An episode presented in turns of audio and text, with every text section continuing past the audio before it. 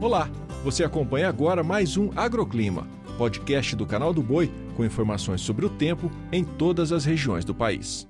Olá, eu sou Julia Marques e no Agroclima de hoje eu destaco as instabilidades em vários níveis da atmosfera, combinadas aí com calor em algumas regiões do Brasil.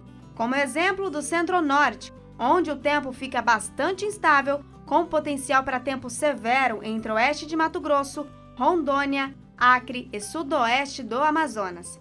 Sol entre muitas nuvens e chuva a qualquer hora entre o leste do Amapá, Pará, litoral do Ceará e litoral sul da Bahia. No Rio Grande do Sul, tempo firme na faixa centro e leste do estado, incluindo o litoral e a capital gaúcha. No sudeste, a chuva ganha força na Serra Fluminense e na zona da Mata Mineira.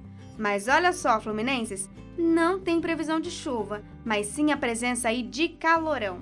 E há um bloqueio atmosférico no Oceano Pacífico. A posição dos ventos em altitude concentra as chuvas pela Argentina e desviam aí as frentes frias do Brasil.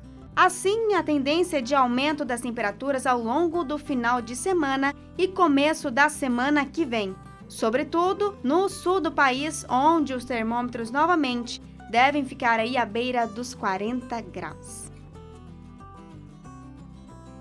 O agroclima pode ser acompanhado também na programação do Canal do Boi e em nosso portal, o sba1.com. Até a próxima!